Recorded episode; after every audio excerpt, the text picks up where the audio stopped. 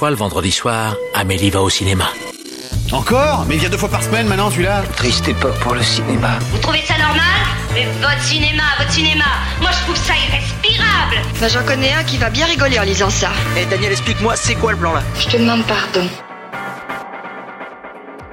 Nous ne sommes responsables de rien, nous nous excusons d'avance. Bienvenue dans Pardon le cinéma édition spéciale. Nous sommes le 31 décembre 2021. Nous continuons le bilan de fin d'année avec nos flops, nos déceptions et la future gueule de bois post nouvel an. Bonsoir tout le monde, bonsoir. Bonsoir. Bonsoir, bonne année. Bonne année tout le Bah, monde. pas, pas encore Oui, tout mais, oui, mais c'est demain. Mais alors bonne année à 24 heures d'avance. Bonne année. Bonne année.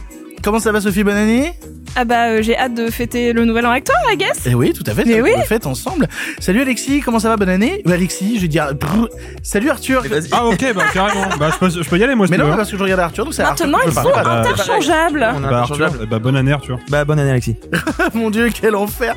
Bonne année Marc. Le cinéma est mort. Ah, bah oui, toujours. il n'a pas payé, c'est un vainqueur. Et bonne année Simon, bonne année. Et je suis très heureux d'être avec vous. Eh bah formidable. Dans cet épisode un peu spécial, nous reviendrons sur nos plus grosses déceptions cinématographiques de l'année. Plus que de parler de très mauvais films, le but est surtout de vous raconter ce qui nous a rendu chafouin dans les salles obscures. Tu sais que Des- chafouin, ça veut pas dire ça, hein. Ah bon, ça veut dire quoi? Oh là. ah bah, Si t'es obligé de chercher sur ton téléphone, j'en ai rien à Non, mais foutre. chafouin, c'est intrigant, vicieux. C'est Ouais, pas, voilà. c'est pas, c'est pas C'est- t'es de mauvaise humeur. Sournois. Voilà, sournois. Je... Alors des films qui nous ont rendus euh, en salle. Non, moi j'ai- j'ai- j'aime bien l'idée de films qui nous rendent sournois. Ah oui. Des films tant attendus au final pas si dingues, des réalisateurs dont la carrière semble prendre un tournant plus que regrettable, ou encore des films à sous-texte tellement cradins qu'on se demanderait presque si à un moment le scénario a été imprimé sur papier. Bref, c'est parti pour un roller coaster de mauvaises ondes à l'approche de cette nouvelle année. Mais d'abord, il est l'heure des actus. La vache, encore ces stupides actualités. Je actualités. Au cinéma, c'est comme ça et pas autrement. Ha ha Qu'est-ce qu'on passe au cinéma? Je demandais à la patronne. Comme d'habitude, nous démarrons ces actus en vous remerciant de nous suivre, que ce soit sur les réseaux sociaux avec le compte Twitter pardon le cinéma, où l'on parle de l'actu du podcast ou de cinéma en général, mais aussi sur les différentes plateformes de podcast. Vous pouvez vous abonner pour ne rater aucun épisode ou bien même le noter sur iTunes avec une jolie critique. Tu sais pas une fois tu dis juste merci. Non, non, non, non, il y a une phrase type qui est là depuis un bon nombre d'émissions, on la garde comme ça. Avant que tu sois là, Alexis, ok Donc elle reste. Voilà. Non, ça c'est Et, petit. et- et après que tu sois là. Cette phrase, voilà ce que je veux dire. Cette phrase restera là bien longtemps après toi. ça c'est vraiment petit. Hein. Vraiment, ça se fait pas. Laisse-les, laisse-les, laisse-les. Tu sais, ça vaut pour toi aussi. hein. Petit comme tous les gens qui n'ont pas acheté le livre pardon le cinéma mais qui se sont gossés de le critiquer sur les réseaux sociaux. On a dit qu'on balançait des mauvaises ondes aujourd'hui. Achetez-le, vous pourrez le mettre dans votre flop comme ça. Exactement, achetez-le et puis après vous pourrez donner votre avis dessus. Achetez le livre pardon le cinéma ou niquez-vous. Pour commencer ce bilan des choses pas fun qui sont arrivées dans cette merveilleuse année 2021, j'avais envie que l'on démarre en parlant du Covid bien évidemment. Comme l'année dernière cette pandémie mondiale nous a encore bien brisé les roustons venant jusqu'à ce qui se déroule dans nos bons cinémas français restés fermés de janvier à mai. Bien évidemment cela a eu des conséquences pendant la fermeture, des exploitants bien aidés, des distributeurs et des producteurs un peu plus délaissés et cela a eu des conséquences encore aujourd'hui avec un pass sanitaire appliqué, une baisse de fréquentation de 20 à 30% et une offre toujours plus chargée qui fait déborder nos écrans. Alors que 2022 commence, la question que j'ai envie de vous poser est la suivante. Est-ce que toutes ces mauvaises choses ont provoqué un changement si violent, que ce soit dans l'économie du cinéma ou les modes de consommation, que maintenant, ça y est, c'est fini. Plus de retour en arrière, plus de milieu de gamme qui fonctionne, ou est-ce qu'il y a de la lumière au bout du tunnel? Ni l'un ni l'autre, c'est-à-dire que pour l'instant, on ne peut pas savoir. L'industrie va mettre encore quelques années à reprendre sa vitesse de croisière. Donc ensuite, on peut s'amuser à conjecturer pour savoir, euh, voilà, est-ce que le cinéma littéralement est mort, oui ou non. Maintenant, voilà, je l'avais dit dans l'émission Top, euh, je vais le répéter au, cas où très rapidement pour ceux qui n'ont pas écouté. Moi, je, voilà, j'ai fait un peu le tour de France récemment. Je suis allé voir des exploitants, je suis allé voir des, des des gens qui avaient des salles et des salles indépendantes un peu partout en France. En effet, ils m'ont tous dit c'est vraiment la galère. Ils constatent que les gens, ne, une partie du moins des gens, ne reviennent pas en salle. Il y a une partie du public qui, pour l'instant, et qui ne sont d'ailleurs pas forcément les plus jeunes, qui sont peut-être les plus âgés. Je crois que Simon voudra peut-être en parler après. Euh, ce qui est un problème en France, alors qu'on a une population qui va au cinéma dont l'âge est plutôt vieillissant. Euh, la moyenne d'âge spectateur en France, ces stats sont sur le site du CNC. Je le dis de mémoire, je peux me tromper, mais je crois qu'on est aux alentours de 43 ans pour le spectateur moyen en France, qui est donc assez vieux et ça continue. Et 45% des entrées sont faites par des 50 ans et plus. Voilà, et ça continue de vieillir. Donc voilà, ça c'est le constat qui est fait. Maintenant, je reviens à ce que je disais au début. En fait, euh, c'est pas une question de voir la lumière au bout du tunnel, c'est que pour l'instant, on ne pourra vraiment réfléchir à ce qui s'est passé que dans je pense au moins 12 à 18 mois, le temps que, en plus là, va y avoir encore de nouveau certainement des trucs autour de la troisième dose, du, il y a des gens qui vont peut-être perdre leur, euh, comment dire, leur, euh, Leur passe sanitaire. leur passe sanitaire, etc. Donc ça va peut-être, ou peut-être pas, j'en sais rien, rebattre les cartes. Donc la question se pose aussi. Et puis ça dépend des sorties qu'il va y avoir. Là, il y a eu, il y a eu quand même aussi pas mal de grosses sorties quand même qui ont un peu euh, sauvé la mise, hein, sauvé l'année. euh. Oui, mais qui surcharge les salles. Là, moi, je m'en rendais compte avec les Tuches 4 qui est dans 900 salles, euh, qui, qui, euh, alors, qui au moment où on enregistre est sorti il y a vraiment pas longtemps. Mais après, la semaine d'après, il y a Spider-Man qui prend beaucoup de salles. La semaine d'après, il y a Matrix Oui, qui prend beaucoup je- de salles. ce que je veux dire, c'est que Mais attention, attends, les le salles succès, débordent. le succès des films et la fréquentation des salles, c'est deux choses Voilà, différentes. attends, attends, ce que, ce que je veux dire, c'est voilà, pour exactement pour euh, rebondir, sur- rebondir, j'ai dit rebondir. Boing.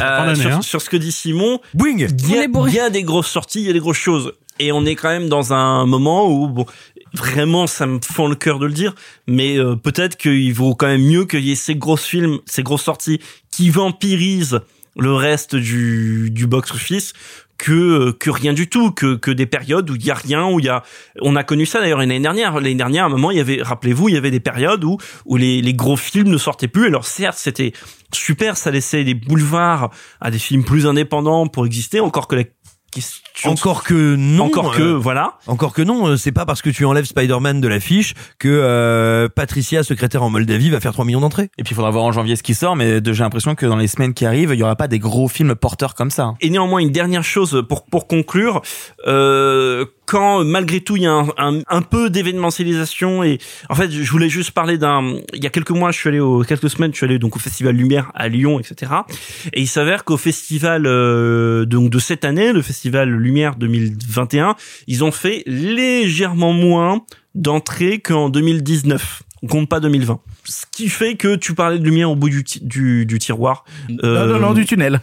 au bout du tunnel, tu vois, t'as quand même ce truc de dire que quand on fait un événement qui prend dans toute la région avec une événementialisation conséquente, etc., et qui attire quand même aussi pas mal de, de public plus âgé Et de très grosses têtes d'affiche. et de très grosses têtes, bon, les gens sont quand même venus. Tu vois, t'as quand même ça qui a fait plaisir. Moi, qui ai fait tout, tout le festival, les salles étaient remplies et il y a eu, voilà, une baisse de fréquentation euh, très mineure par rapport marginale par rapport à 2019. Oui. On, pouvait imaginer. Il a fait un AVC, dis donc. Aidez-moi. Euh, non, écoutez, c'est le premier prolapsus euh, en direct de l'histoire du podcast. Non, non, plus sérieusement. Euh, on pouvait évidemment s'inquiéter de l'effet du pass sanitaire sur la fréquentation des salles. Il a été bien réel, mais me semble-t-il limité dans le temps. Ce qu'on voit se dessiner, c'est une autre problématique. On pouvait anticiper, imaginer, et moi le premier, hein, je me mets là-dedans, euh, loin de moi l'idée de dire, euh, je, moi j'avais vu plus finement que les autres, certainement pas. On pouvait se dire, bah mon dieu, ceux qui ne vont pas retourner dans les salles, ce sont tous les jeunes qui se seront mis sur les plateformes et qui ne voudront plus sortir. Non, pas du tout. Tous ceux qui allaient au cinéma pour l'événementialisation, pour aller voir un Marvel, pour aller voir un film d'action, pour aller voir entre guillemets quelque chose fait pour le grand écran, pour le dire bêtement, hein, pour reprendre une formule, on va dire qu'on entend tous euh, un peu partout.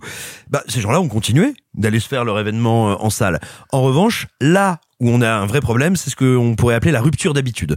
Ce sont des gens qui avaient l'habitude d'aller au cinéma une à deux fois par semaine, qui pendant quasiment un an ont cessé d'aller au cinéma euh, une à deux fois par semaine parce qu'ils ne pouvaient plus ou plus parce qu'ils ne pouvaient plus le faire. Merci le, le ministère de la Culture, merci l'État français qui a qui a traité la culture euh, comme la quatrième roue d'un carrosse au caca. Ah bon car- un carrosse en caca, j'ai l'image. C'est le cacarosse. Et euh, et, et donc tout simplement, euh, il y a eu une rupture d'habitude. C'est que ces gens ont pris d'autres habitudes, d'autres manières d'organiser leur vie collective, commune, leur rapport à l'art. Et actuellement, l'enjeu pour les salles, c'est ça, hein, les 17-20% de, de population qui manquent pour les exploitants, ce sont des gens qui c'est bête à dire, se sont occupés autrement. Et donc le véritable enjeu dans les mois qui viennent, c'est est-ce que ces gens vont revenir? Est-ce qu'on va réussir à les retoucher? Ou pas Bah justement, Simon, tu parlais de s'occuper autrement. M- Merci pour la tra- transition. Parce que pour continuer dans le bois dur du bilan 2021 compliqué, les plateformes ont une nouvelle fois renforcé leur force de frappe cette année. Entre Netflix qui déboule à la Cinémathèque, Prime Video qui fait son vidéo club et qui rachète Spencer ou encore The Green Knight et même le catalogue de la MGM, là aussi, y a-t-il un shift total avec un contrôle difficile à gérer? On précise en plus que cela est fait sans réelle transparence sur les chiffres de visionnage, les plateformes dévoilant un peu ce qu'elles veulent et boostant même artificiellement leurs abonnements. Hein, coucou Disney Plus pour faire plaisir aux actionnaires. Dire, en plus, d'autant plus qu'en termes de plateforme, 2021, c'est l'année où HBO Max a foutu un bordel monstre en sortant aux États-Unis leurs films en digital et en même temps en salle, renforçant donc le téléchargement illégal et plantant le succès de certains films. Bref, s'il y a bien quelque chose à retenir de 2021, c'est que les plateformes, c'est un sacré bordel et une sacrée puissance de frappe qui s'installe. Je, je suis d'accord avec toi et en même temps n'oublions pas n'oublions pas quelque chose c'est que je pense on, on prend toujours le risque de faire un peu une erreur d'appréhension du réel quand on dit les plateformes. Non ce qui fait le succès des plateformes ce qui fait la réussite des plateformes c'est le public. Si les gens n'avaient pas envie de s'abonner à des plateformes s'ils ne trouvaient pas si ça ne les satisfaisait pas d'une façon ou d'une autre les plateformes ne seraient pas puissantes. C'est-à-dire que c'est pas les plateformes qui seraient euh, uniquement des espèces de euh, créatures capitalistiques si mais qui seraient on va dire, de- de- des espèces de vaisseaux amiraux qui détruiraient tout sur leur passage. Elles ne le font qu'avec notre collaboration et avec la volonté du public. Ah bah si, tu t'inscris ou tu t'inscris pas. Si tu t'abonnes pas, une plateforme, ça marche pas. Oui, mais ils font tout pour. Quand tu regardes, quand tu vas sur une plateforme, ils font tout pour te mettre. Je vais prendre un exemple très bête. Quand Netflix te fait un film qui coûte plus de 200 millions avec Red Notice et qu'ils ont besoin de mettre en avant parce qu'ils ont besoin que ça fonctionne, l'avantage d'un Netflix, contrairement à un pâté quand il fait un film pâté, c'est que tu arrives sur Netflix et tu ne vois que ça. Et tu regardes un autre film, on te suggère Red Notice. Et si tu ne veux pas le voir, on te le propulse partout. Donc, à un moment, il y a une différence entre effectivement le public et en même temps, si on te euh, on te dire que c'est à cause du public, et en même temps, quand tu es public et que tu ne vois que ça partout, forcément, tu es curieux d'aller voir. C'est aussi la faute des plateformes à ce niveau-là. C'est logique. En, en fait, le problème, c'est pas tant les, les, les plateformes que celles qui ne pratiquent pas d'édi- d'éditorialisation, comme des plateformes comme Mubi, etc. Vouloir mettre Netflix et, par exemple, Mubi dans le même sac, c'est pas pareil. Exactement, voilà, c'est ce que je voulais dire, c'était not all platform, parce que depuis tout à... Sors de la meute. Depuis tout- non non mais depuis tout à l'heure on fait les plateformes les plateformes et c'est vrai que le confinement l'année dernière et la situation etc là a aussi bénéficié à d'autres plateformes en gain de visibilité.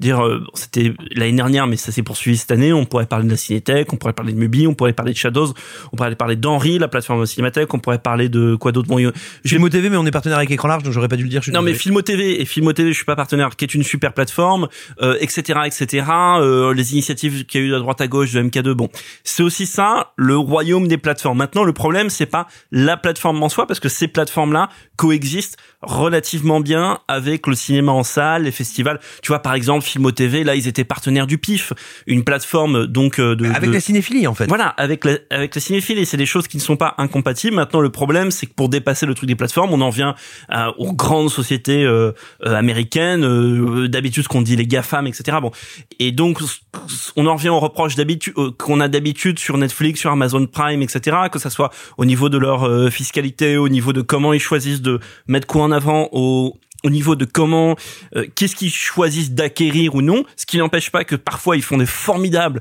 acquisitions ou des formidables entre guillemets simili productions que ce soit eux qui produisent non. Ça arrive hein, tout le monde sait que je suis je vais pas le mentir tout le monde sait que je suis notoirement un anti Netflix il y a plein de films qui sont sur Netflix que je trouve soit euh, parfois formidables dans les acquisitions ou même dans tu vois cette année par exemple on a dit pas mal de bien de The Dig qui est pas dans nos top là mais qui était un très chouette film euh, euh, Netflix Oui, ou comme on peut être ravi à un moment prennent une sélection tavernier, on se dit c'est chouette. et, et dernière chose pour conclure, et j'en parlais en fait un petit peu sur Twitter pour les gens qui me suivent, et en échangeant avec d'autres personnes, ce que, ce que je trouve par contre fou, c'est qu'à chaque fois qu'on remet un peu en cause ces plateformes-là, euh, leurs limites, leurs problèmes, leurs problèmes éthiques aussi, ou leurs problèmes plus ou moins illégaux, je parlais de la fiscalité, euh, là on l'a vu parce que justement, il y a, il y a euh, on vous en parlerait peut-être dans une, autre section news, mais il y a des gens qui ont, qui ont mis, des, qui ont, entre guillemets, euh, mis des affichages sur la, la, la vidéo store Amazon, c'est que par contre, il y a ça, il y a toujours des gens pour venir défendre les intérêts de Netflix, d'Amazon, etc., comme s'ils étaient actionnaires. Ça, c'est un truc qui me sidère, ce qu'on voit sur les réseaux sociaux.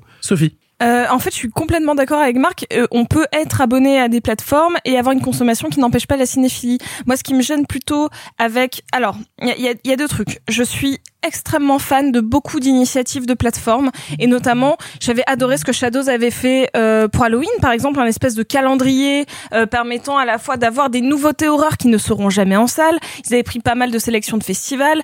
Ils avaient euh, mis aussi des curiosités des choses très anciennes des choses connues histoire d'avoir un vrai panel de cinéma très intéressant en termes de genre Par contre, euh, ce qui est un peu plus gênant d'une certaine manière, c'est que euh, les seuls moments où Netflix, Amazon ou autres vont me gêner, c'est quand ils vont m'empêcher de découvrir un grand film de grand cinéaste dans des bonnes qualités, parce que comme beaucoup de personnes, bah, je regarde ça soit sur ma télé, soit sur mon ordi, et que ça peut me faire perdre notamment une place en top pour le Gen Campion. Et là, ça vient me gêner, par exemple. Bah, moi, je, me souviens, euh, parce que je, je, je suis pas un anti-plateforme par, par principe. Il y a effectivement beaucoup de choses à redire, notamment en termes fiscaux. Mais, mais moi, je me souviens de ce que m'avait dit euh, Christophe Gans en interview euh, au Festival de Gérardmer.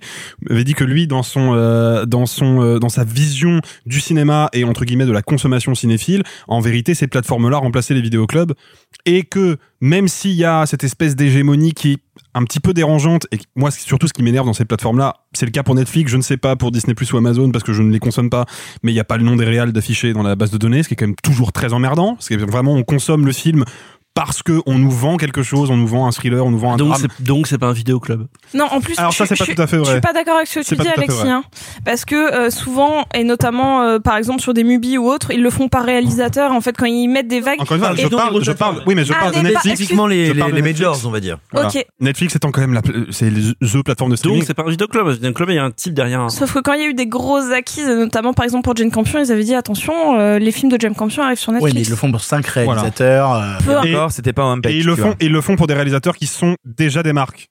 Faut pas l'oublier ça aussi. C'est-à-dire que c'est pas, euh, c'est pas chez Netflix qu'un nouveau réalisateur va se créer une marque. Ça, je suis d'accord avec toi. Et c'est problématique. Cela dit, euh, moi je trouve que c'est là où ça peut devenir intéressant aussi, c'est que pour moi l'enjeu est de pouvoir profiter de ces plateformes-là sans tomber dans le piège de l'algorithme en vérité. Et c'est pas quelque chose qui est à mon sens si difficile à faire, suffit juste de savoir que la plateforme va mettre en avant des choses qui sont pas les plus intéressantes, qui sont juste les choses qu'ils ont besoin de mettre en avant économiquement et que c'est en allant gratter à l'intérieur qu'on va trouver des pépites. Et dans tout ça, on n'a même pas abordé la question des plateformes et du day and date qui avait été mis en place par HBO Max. Est-ce que euh, on sait que ça n'arrivera pas en France Il y a plein de gens qui ont dit ah moi j'aimerais bien qu'il y ait le même système en France avec les 45 jours, etc., etc. Qu'on fasse exploser la chronologie des médias. Euh, on est bien conscient que ça n'arrivera pas et ça permet même d'enchaîner d'ailleurs pour continuer dans le pire du pire de 2021 avec la situation de Canal+. Canal+, premier financier du cinéma français, qui est de plus en plus flou euh, concernant la question du cinéma, laissant planer la menace toute cette année de retirer ses billes du cinéma français quand on sait qu'elle en est un des financiers majoritaires. Elle a ensuite trouvé un accord d'investissement jusqu'en 2024. Accord, alors on s'est fait un peu taper sur les doigts vu ce qu'on a dit vis-à-vis de cet accord il y a quelques émissions en disant Waouh, ça va bousculer la chronologie des médias, mais en fait non, pas du tout, parce qu'en fait l'accord n'a, c'est un accord de principe, c'est un accord qui n'a aucun impact actuellement sur la chronologie des médias et qui change pas grand-chose, un peu de poudre aux yeux, ça fait pas de mal. Si on ajoute à ça le fait que on a appris il y a quelques semaines qu'il délaissait le festival de Cannes après une collaboration qui durait depuis 93, quel sacré bordel que Canal. Est-ce qu'on est obligé de continuer à jouer son jeu? Est-ce qu'il n'y a pas d'autres solutions? Doit-on négocier? Que faire en 2022 vis-à-vis de la position toujours plus floue et complexe de Canal? Personnellement, j'ai du mal à voir ça comme une mauvaise nouvelle. Attention, c'est c'est une nouvelle préoccupante, c'est une situation qui, euh, quand on est cinéphile et curieux de l'écosystème français, européen et international, mérite qu'on qu'on adresse cette question, qu'on se penche dessus, mais ça n'est pas, à mes yeux, en soi, nécessairement une mauvaise nouvelle parce que je le dis et je le répète, je pense que l'écosystème économique et créatif français a tout intérêt de sortir d'une équation dans, lesquelles, dans laquelle il y a un financier privé massif, ça n'est par, dé- par définition pas stable et pas sain. Il- voilà, attention, il s'agit pas de dire "Oh, c'est très bien que Canal retire des billes." Non, le fait que Canal retire des billes devrait donner l'opportunité et contraindre le législateur et en général le milieu économique du cinéma à repenser ses équilibres et je pense que ça ce peut être bénéfice hein, bénéfique en termes de, conséquences. Concernant le fait que euh, Canal euh, ne, ne- ne soit plus, on va dire le, le premier diffuseur du festival de Cannes, je crois qu'en réalité dans les faits c'était acté depuis longtemps. C'est-à-dire que si ça devait arriver, moi j'entends dire que ça pourrait être un, un accord ou un truc un peu bicéphale entre France Télé et, Brut. Brutix. Voilà, enfin et Brut euh, qui euh, qui qui s'occuperait on dirait le nom d'un personnage nul dans, euh, dans Astérix, quoi, c'est incroyable. dans ma sextape aussi. mais non, mais tout simplement, tout simplement, ce serait assez intéressant. Moi, que ce soit la télévision publique, que ce soit l'État qui s'intéresse et se penche sur comment traiter bah, le plus grand festival de cinéma au monde, qui se trouve être assez largement quand même une entreprise publique et une entreprise collective, je trouve ça, encore une fois, rien n'est arrêté, non pas bien, mais potentiellement très intéressant. Heureusement que les gens qui travaillent au cinéma à France Télévisions sont des gens de grande qualité. Exactement, et sans vouloir trop m'attarder dessus, c'est aussi un truc qu'on a remarqué en, en 2021, c'est qu'il y a une vraie politique en ce moment chez euh, France Télévisions, alors qui est entre autres due à une personne qui nous écoute, on l'embrasse chaleureusement. Manuel Elduy Et, et qui donc, on- en ce moment, on a constaté bah voilà, qu'il y a un retour du cinéma en force et de la chez France Télévisions, du partage du cinéma. Ils ont euh, remis euh, complètement euh, à jour leur site. Maintenant, il y a des replays, etc. Bon, il y a un truc très nouveau chez France Télévisions et qui donc va du coup dans ce sens par rapport à euh, bah voilà un éventuel, euh, une éventuelle, je sais pas si ça, si ça se concrétisera, mais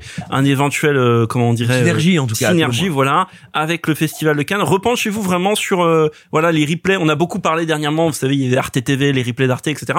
Maintenant, bah France Télévisions a pris le, le, le train en marche. Allez jeter un coup d'œil parce qu'ils ont fait un très chouette boulot. Ça aussi, c'est peut-être quelque chose qui a été plus ou moins permis, j'imagine, par les bah, la situation, les remises en question euh, récentes de l'audiovisuel. Donc encore une fois, bravo, euh, bravo aux personnes concernées d'avoir euh, largement œuvré pour bah, replacer, remettre l'église au centre du village, comme on dit. C'est marrant, hein, même dans les euh, nouvelles négatives, on arrive toujours à en tirer du, du, du positif, on arrive toujours à parler. La positive attitude. Exactement. C'est Marc qui chante du Laurie, qu'est-ce qui se passe? Non, il chante du euh, Jean-Pierre Raffarin. Il chante du Jean-Pierre Raffarin, ouais. Euh, et Simon vient de renverser du champagne partout, parce que oui, on enregistre ça avec du champagne, c'est nouvel an, pourquoi pas? Nous allons, nous allons maintenant attaquer les films qu'on n'a pas aimés cette année, les films qui nous ont déçus, les films ratés, plein de films avec des mauvaises ondes à l'intérieur, et c'est Simon qui commence tout de suite, puisqu'il vous parle de Spirale.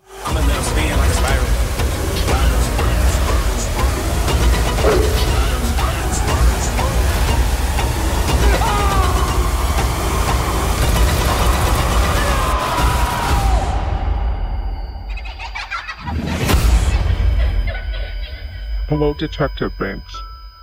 When was the last time you saw your father?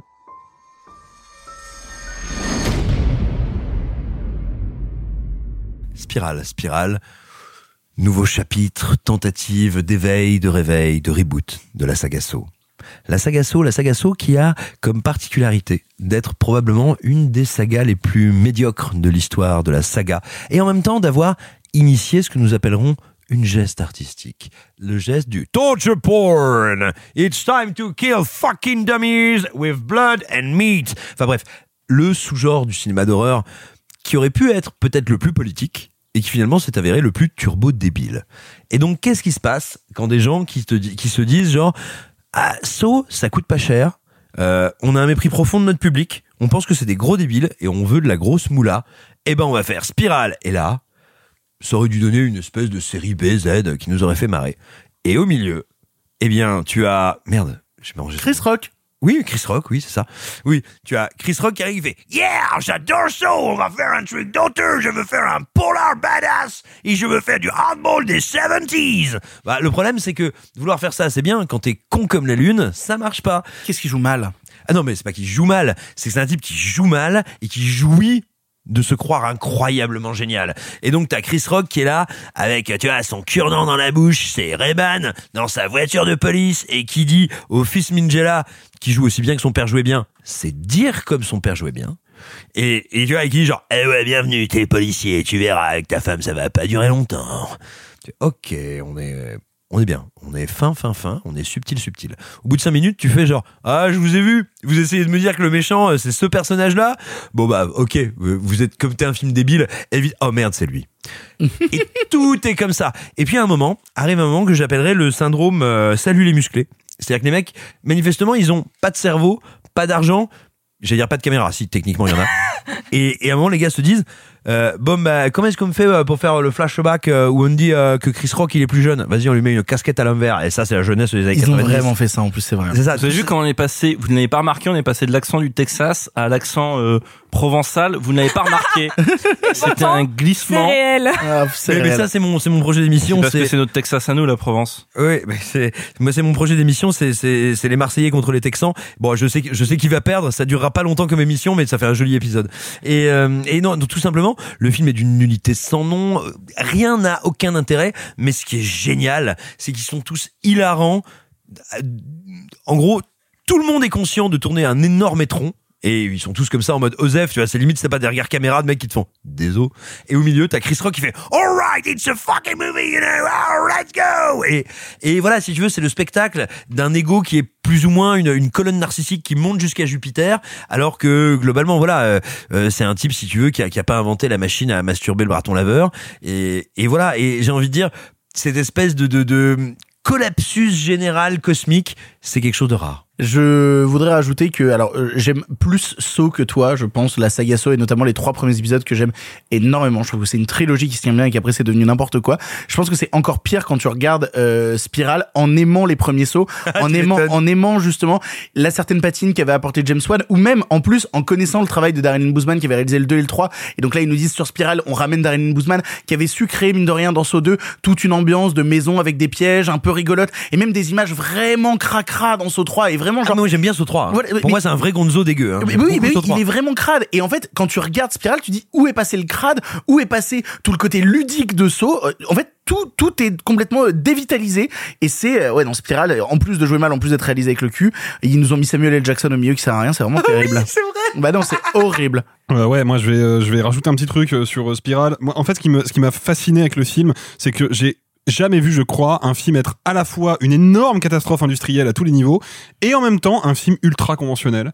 Jamais surprenant, jamais délirant, jamais jamais vraiment Z en fait. C'est même pas un nanar. Mais c'est même pas gore. c'est même pas gore, c'est pas un nanar, c'est c'est il y a deux trois moments un peu rigolos quand Chris Rock est vraiment en roue libre mais c'est c'est pas beaucoup. Donc en fait, c'est vraiment je ne en fait, je comprends pas comment le film est sorti des bandes de montage. Je, je ne comprends pas comment il est arrivé en salle. Juste euh, je prends 20 secondes, si vous aimez Chris Rock, c'est mon cas, euh, allez voir ses spectacles déjà. Allez voir Tambourine qui est réalisé Voilà. par Bob Burnham, dont je qui vous ai un- parlé dans l'émission voilà, Top. Et qui est un super spectacle de stand-up. Et si vous voulez le voir dans un polar hard-boiled où il est bien utilisé, voyez L'Arme Fatale 4, trop sous-estimé à mon sens. Spiral fait partie de nos flops de l'année et on change radicalement de registre puisque Sophie va vous parler d'Orange Sanguine. C'est très hypothétique malgré tout. Vous aviez des, des appréhensions par rapport à un rapport éventuel à- Bah, je sais pas trop comment ça va se passer. Une première fois est toujours euh, douloureuse, désagréable, pleine de malentendus, extrêmement décevante. Oui, oui, oui. Ok. Voilà. Ah, le ministre. Comment il va? Combien à l'étranger? Une centaine de milliers d'euros. En tout cas, j'ai volé personne, j'ai arnaqué personne. Mais t'es ministre de l'économie. Monsieur le ministre, quel est votre plus gros défaut? De dire la vérité. Comme l'a dit Simon, Orange Sanguine est un film méchant. Mais alors, moi, je n'ai aucune envie de voir un film qui va me dire Euh, je vais prendre tous les sujets les plus subversifs et je te mets des gros guillemets pour les traiter à la pisse, sans scénario, avec des acteurs en surjeu pour la plupart et sans aucune idée de mise en scène. Parce que c'est littéralement ce que j'ai vécu devant Orange Sanguine. Il se trouve que les 20 premières minutes, je trouvais ça juste nul et pas drôle. Mais après, j'ai commencé à trouver ça dangereux. Parce que Pardon. Je vais m'en étouffer. Parce que bon, prendre le viol comme sujet de comédie, à la limite, pourquoi pas? Mais alors, en changer toute forme de narration, histoire euh, de te créer un personnage euh, qui va aller faire bouffer les couilles à son violeur, eh ben, quand tu sais que c'est de base une histoire vraie, en faire des espèces de gros ressorts de comédie crasse, et ben moi je trouve ça un petit peu bête parce que se dire, eh regardez, on va chercher un petit peu euh, des faits divers qui vont nous faire marrer et prendre les trucs les plus cradingues, et ben je trouve qu'en plus c'est un manque de respect aux victimes. Allez, bisous. Je, je crois que Alexis voulait dire aussi quelque chose sur Orange Sanguine. Ouais, alors moi je serais peut-être un tout un poil moins virulent que Sophie et encore. En fait, moi je- le problème que j'ai avec Orange Sanguine, c'est que c'est un film qui m'a plutôt séduit dans sa première demi-heure. Je trouve le, le, le côté comique, méchant, un peu moi ça me parle.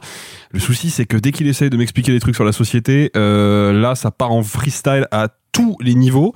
Tu voulais rajouter un truc Sophie Non, non, je voulais dire qu'en effet, mettre des grosses métaphores en mode euh, euh, toutes ces blagues que tu fais en soirée un petit peu bourré en mode euh, ah bah franchement euh, va te faire enculer qu'ils vont faire ah bah écoutez on va le faire avec un ministre ah bah ça va être si drôle non ça ne l'est pas arrêtez voilà pardon. Voilà, mais je suis d'accord avec ça. Je trouve que le film devient irrémédiablement bête, bas de plafond.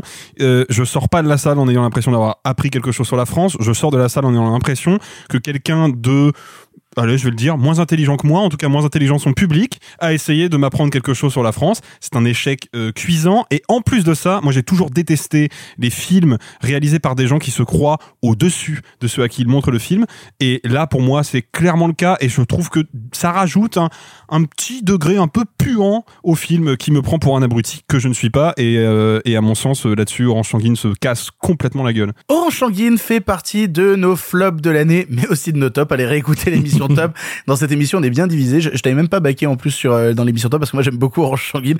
Bref, vous comprenez que ça Trop divise. trop tard. Nous allons maintenant passer à un registre totalement différent puisque Marc va vous parler de Wonder Woman 1984.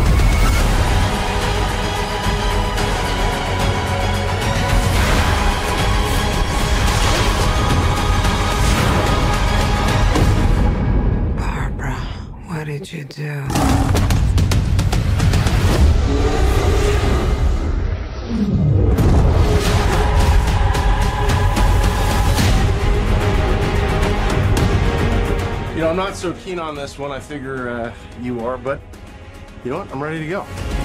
I think we can do better. Cette année, on a eu une galaxie de blockbusters comme on a chaque année, euh, qui vont du plus pire au moins médiocre. Et, euh, et Wonder Woman 84 est intéressant parce que c'est la suite d'un film qui est entré malheureusement pour le pire je trouve mais dans ce qu'on appelle la culture populaire hein, c'est un film entre guillemets je déteste le mot mais c'est un film un peu culte aujourd'hui le premier Wonder Woman de Patty Jenkins parce que plein de choses parce que le sujet parce que Patty Jenkins parce que Gal Gadot etc Victor est en train de s'étouffer parce qu'il ne veut pas entendre ça. Vous ne le voyez pas, mais il a mis un, il a mis un linge dans sa gorge parce qu'il ne peut pas entendre que Wonder Woman est un film culte. Malheureusement, c'est comme ça. C'était un, un film abject, le premier Wonder Woman, horrible.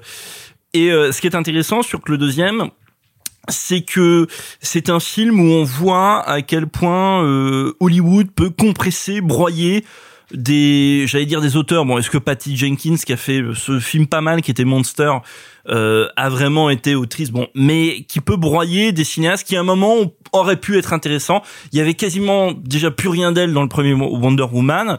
Il y a absolument plus rien d'elle dans le deuxième Wonder Woman, qui est un film curieux où on a l'impression que personne n'a envie de faire ce film. Euh, ni elle, ni euh, Gal Gadot, qui est d'ailleurs, faudra quand même un jour euh, revenir dessus comme une des pires actrices qui a été révélée ces dernières années à Hollywood. Tu dis ça parce qu'elle est nulle. Mais qu'est-ce qu'elle est belle. C'est moi qui dis ça, j'ai le droit. Oui, et encore parce que du coup, il y a pour moi, elle n'a- pas de charisme. Euh, bref, mais et Wonder Woman 2, donc c'est un film qui est quasiment en apparence, on pourrait dire, c'est le Batman et Robin des années euh, 2020. Sauf que non, parce que Batman et Robin, de 1, c'est très drôle. De 2, Batman et Robin, il y a, y a quand même un semblant de truc où on pourrait dire que Batman et Robin prend le flambeau du Batman d'Adam West, pour le pire ou pour le meilleur, hein. Mais c'est, c'est là, et puis Batman et Robin a une sorte, pour le pire, mais en même temps, c'est quand même là, de production design démentiel, ahurissant, de mauvais goût. Mais c'est là, c'est construit, il y a des directeurs artistiques et, etc., qu'on construit ce décor et ces fautes, ces lumières improbables.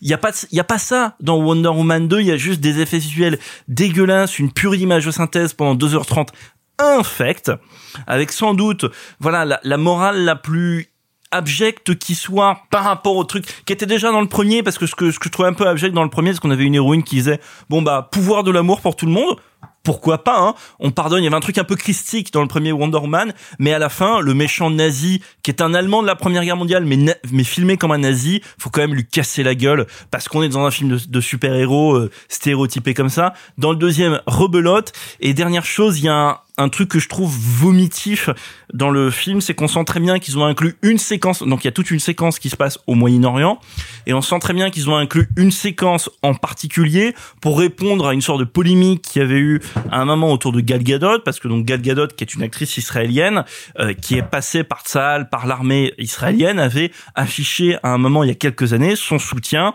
envers les forces armées israéliennes. Ça avait fait une polémique sur Internet, etc. Et donc là, on sent très bien qu'ils ont inclus une scène où Gal Gadot va sauver des petits enfants. Alors désolé, ils sont égyptiens, je crois. Je sais plus. Oui, ça se passe en Égypte. Je, je crois que ça se passe en Égypte en effet, et elle va sauver les petits euh, les petits enfants égyptiens euh, euh, du- d'une mort imminente, etc. Avec un truc vraiment qui ressemble au cinéma propagandiste. Et elle les sauve grâce à un missile. Oui, non, mais est-ce qu'il ne manque pas d'ironie Non, mais voilà, et mais qui ressemble au cartoon propagandiste de Tex Avery des années 40-50, mais euh, rapporté dans un univers contemporain. Bref, je trouve ça fondamentalement abject. Je- à la rigueur, je suis prêt à entendre des gens. Pourquoi pas si vous trouvez des choses à sauver dans le premier Wonder Woman. Vous avez très mauvais goût, mais allons-y. Euh, dans le deuxième, non, c'est c'est abject. Ça dure combien? 2h30 C'est c'est c'est l'enfer. Et j'ai même pas parlé de Cheetah. Wonder Woman 1984 fait partie de nos flops de l'année. On change radicalement de pays et de style de film puisque Alexis va vous parler de Titan.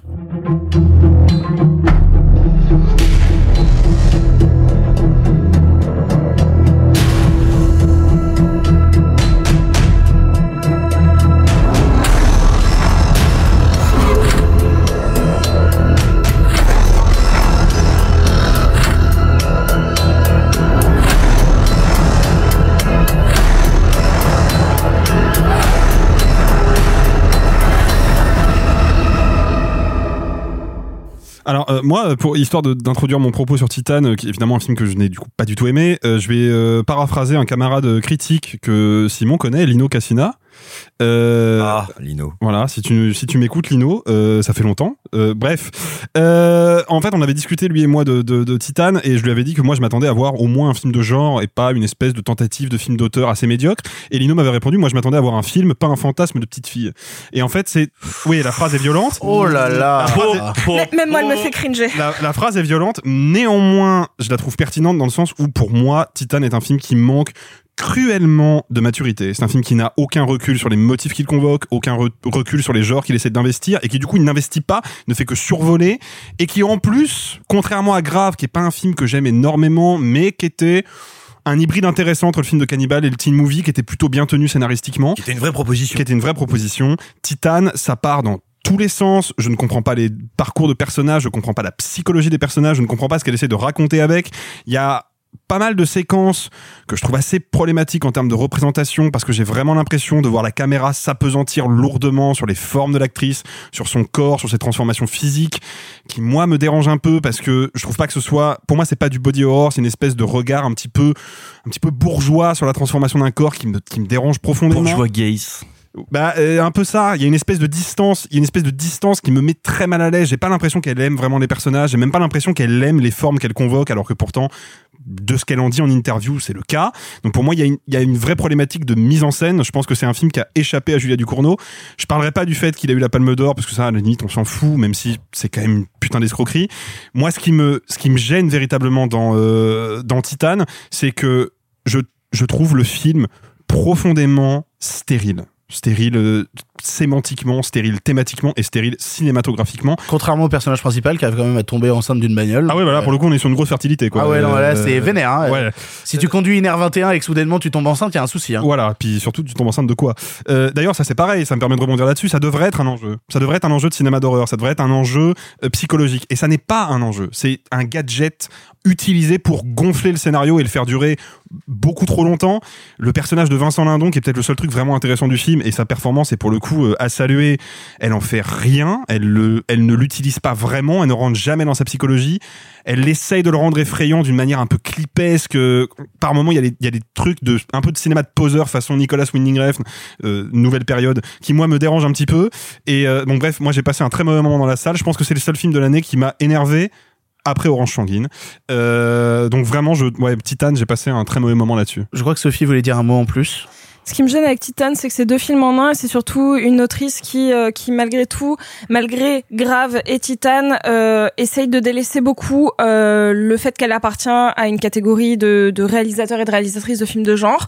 Ça me gêne beaucoup le fait qu'elle autorise beaucoup son film alors que sa première partie est vraiment fun. Parce que je déteste pas le film, mais par contre c'est une vraie déception parce qu'en faisant ce deux films en un, l'un qui se regarde beaucoup et l'autre, la première partie qui devrait se laisser vivre, elle n'arrive pas à elle-même faire la paix avec le fait qu'elle vienne de deux influences, celle du cinéma de genre et celle de la fémis.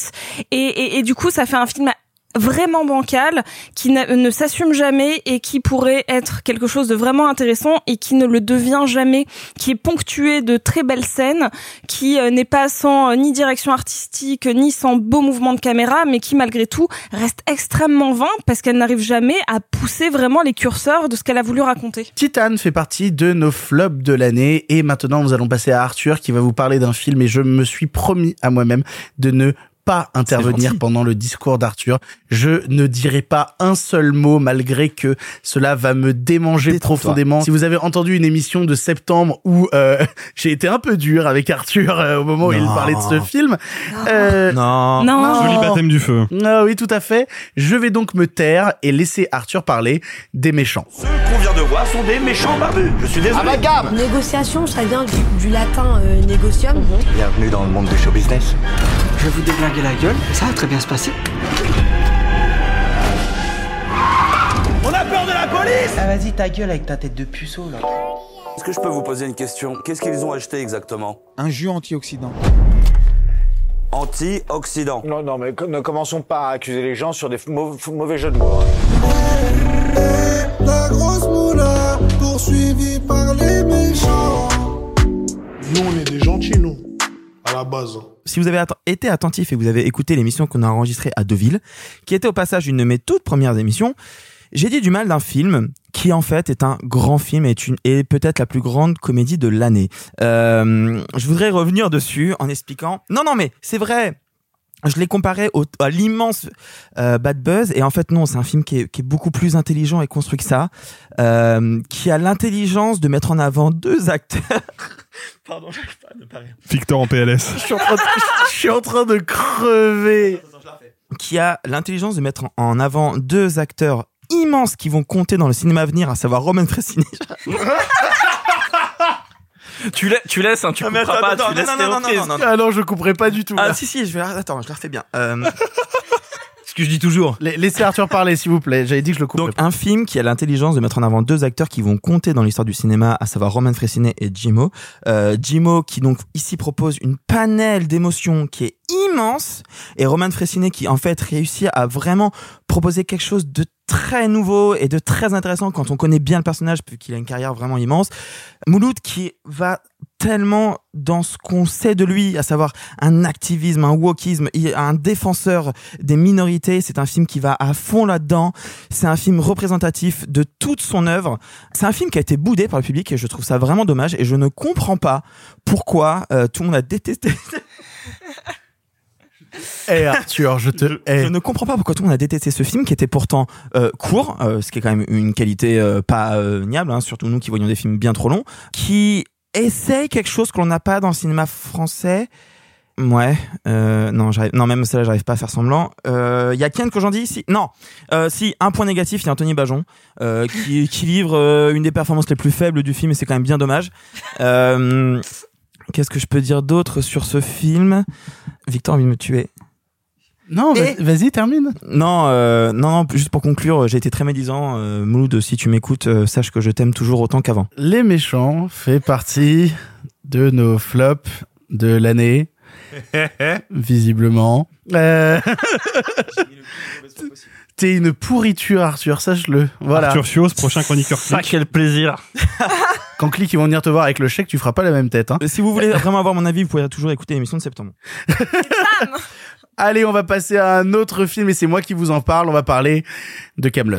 Vous, savez pas faire ça? Entraîner les troupes? Euh, Les sièges? Vous faisiez pas avant ça? Bah oui, mais j'entraînais pas des débiles. Si, j'entraînais des débiles, mais pas des débiles comme ça. Qu'est-ce que vous entendez exactement par vous êtes de retour Bah, des fois que vous redeveniez roi. Quoi? Oui, oui, bah c'est c'est- c'est vrai que ça fait envie, quoi. Voilà, maintenant, si vous le sentez pas, euh, vous le sentez pas, hein. Ça, hein. Petit contexte concernant Camelot d'Alexandre Astier, donc film qui a mis beaucoup de temps à, à arriver sur nos écrans, maintes fois repoussé à cause de la crise du Covid. Je suis un immense fan de la série Camelot et c'est un truc que j'ai toujours défendu et que je défendrai toujours car je la trouve bien plus maligne que les multiples rediffusions qu'il peut y avoir sur Sixter d'épisodes de 5 minutes quand on sait à quel point Astier a su déployer d'autres choses et d'autres thématiques dans le livre 5 et notamment le livre 6 qui est sûrement mon préféré et qui est un flashback entièrement euh, fait à Rome, tourné à la Cinecittà et où il y avait des envies de mise en scène, il y avait des choses avec le peu de budget qu'il avait à l'époque qu'il arrivait à dévoiler avec du travail sur la lumière naturelle et tout. Bref, il y avait des choses qui me plaisaient et j'ai même consacré une longue vidéo sur la réalisation d'Alexandre Astier qui, avec son premier long métrage David et Madame Ansel, avait des véritables envies de cinéma et ça se sentait. Et donc quand on me dit il va faire Camelot au cinéma, donc on parle d'un film justement d'héroïque fantasy français qui vient sur nos écrans avec justement ces envies de cinéma qui venaient déjà de David et Madame Ansel, j'ai une hâte folle et c'est normal que j'ai hâte. J'ai vraiment très envie. Puis la campagne de com commence et euh, les premières bandes annonces sont, sont un peu moches. Et puis euh, ils sortent des affiches de personnages. Les affiches personnages sont dégueulasses. Puis il y a des répliques marquées, genre euh, il revient pas pour trier les lentilles et tout, c'est un truc un peu en deux temps où à la fois on veut séduire un public de cinéphiles et en même temps euh, quand même conquérir le cœur des fans de la série télé à la toute base. Il y a un truc dans un entre-deux un peu pourri. Et ben c'est ça tout mon problème avec Camelot le film, c'est que ce n'est qu'un entre-deux un peu pourri qui penche beaucoup plus vers le pourri que vers le bon. J'ai un vrai problème avec le fait que Alexandre Astier ait donné des conférences sur la caméra qu'il a utilisée pour le film, l'Alexa 65, et qu'il n'en fasse absolument rien. J'ai du mal avec le fait qu'on a des retours de personnages où, il n'y a aucune émotion quand ils apparaissent à l'écran, notamment le roi Arthur, le LMDR. Il y a beaucoup plus d'émotion sur le premier plan de Perceval et Caradoc que sur le premier plan d'Arthur, alors que c'est quand même censé être le roi. Et en même temps, il se permet de faire des plans branlettes où il se filme en contre-plongée de manière un peu ridicule. Il y a plein d'instants. En fait, c'est raté. C'est ça qui m'emmerde avec Camelot le film, c'est que je pense que c'est un film raté qui a vouloir donner à bouffer à un peu tout le monde, a oublié que bah, la vision d'un cinéaste, c'est avant tout une vision qui impose une certaine radicalité et un point de vue. Et pour moi, c'est ça mon problème avec Camelot le film, c'est que Alexandre Astier n'a pas de point de vue. Il veut un peu tout faire à la fois et donc en faisant un peu tout à la fois, il fait surtout pas grand chose. Il rate ses scènes de baston, il te fait venir plein de personnages de la série pour faire des références, sauf que c'est des personnages qui apparaissent 5 minutes dans le récit et qui disparaissent sans aucune explication. Euh, Rip Alain Chabat qui disparaît dans une forêt, peut-être qu'il est mort, on sait pas. Euh, Rip aussi Clovis Cornillac qui a le droit à 5 minutes de film alors que tout était vendu aussi autour de Clovis Cornillac qui dit bah regardez je marche dans le désert, oh il est là, pouf, fini Clovis Cornillac. Tout le film a, cette récurrence en fait d'instants manqués. Et je ne peux pas voir Camelot le film que comme un instant manqué, un instant manqué à la fois pour les fans de la série, si ce n'est une ou deux scènes qui en tant que fan de la série m'ont fait du bien, notamment je pense à, à des choses sur la relation entre euh, Guenièvre et le roi Arthur que j'aime bien, mais qui sont des instants manqués dans la rencontre avec Lancelot, qui sont des instants manqués dans l'arrivée de ces personnages-là sur le cinéma. On peut difficilement lui reprocher son écriture parce que l'écriture d'Astier elle est bonne, mais il en fait pas grand chose que ce qu'il en faisait déjà. En fait, c'est ça qui m'emmerde, c'est que Camelot le film n'est pas un film, c'est un téléfilm qui avec une volonté justement de vouloir faire un peu tout, il fait surtout pas beaucoup de cinéma. Et ça, ça m'emmerde profondément parce que j'en attendais vraiment beaucoup et c'est une immense euh, déception à tous les niveaux. Euh, bon, le film a été un succès, bien évidemment, c'était couru d'avance et donc va y avoir une partie 2. Peut-être que certaines choses seront rattrapées dans la partie 2.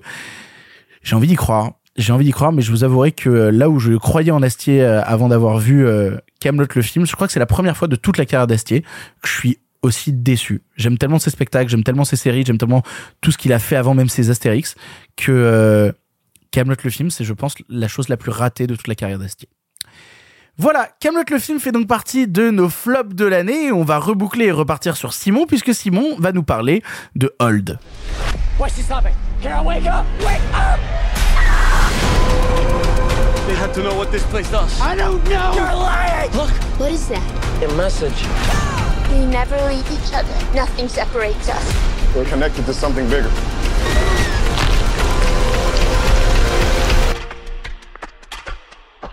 Oh no. We're here for a reason.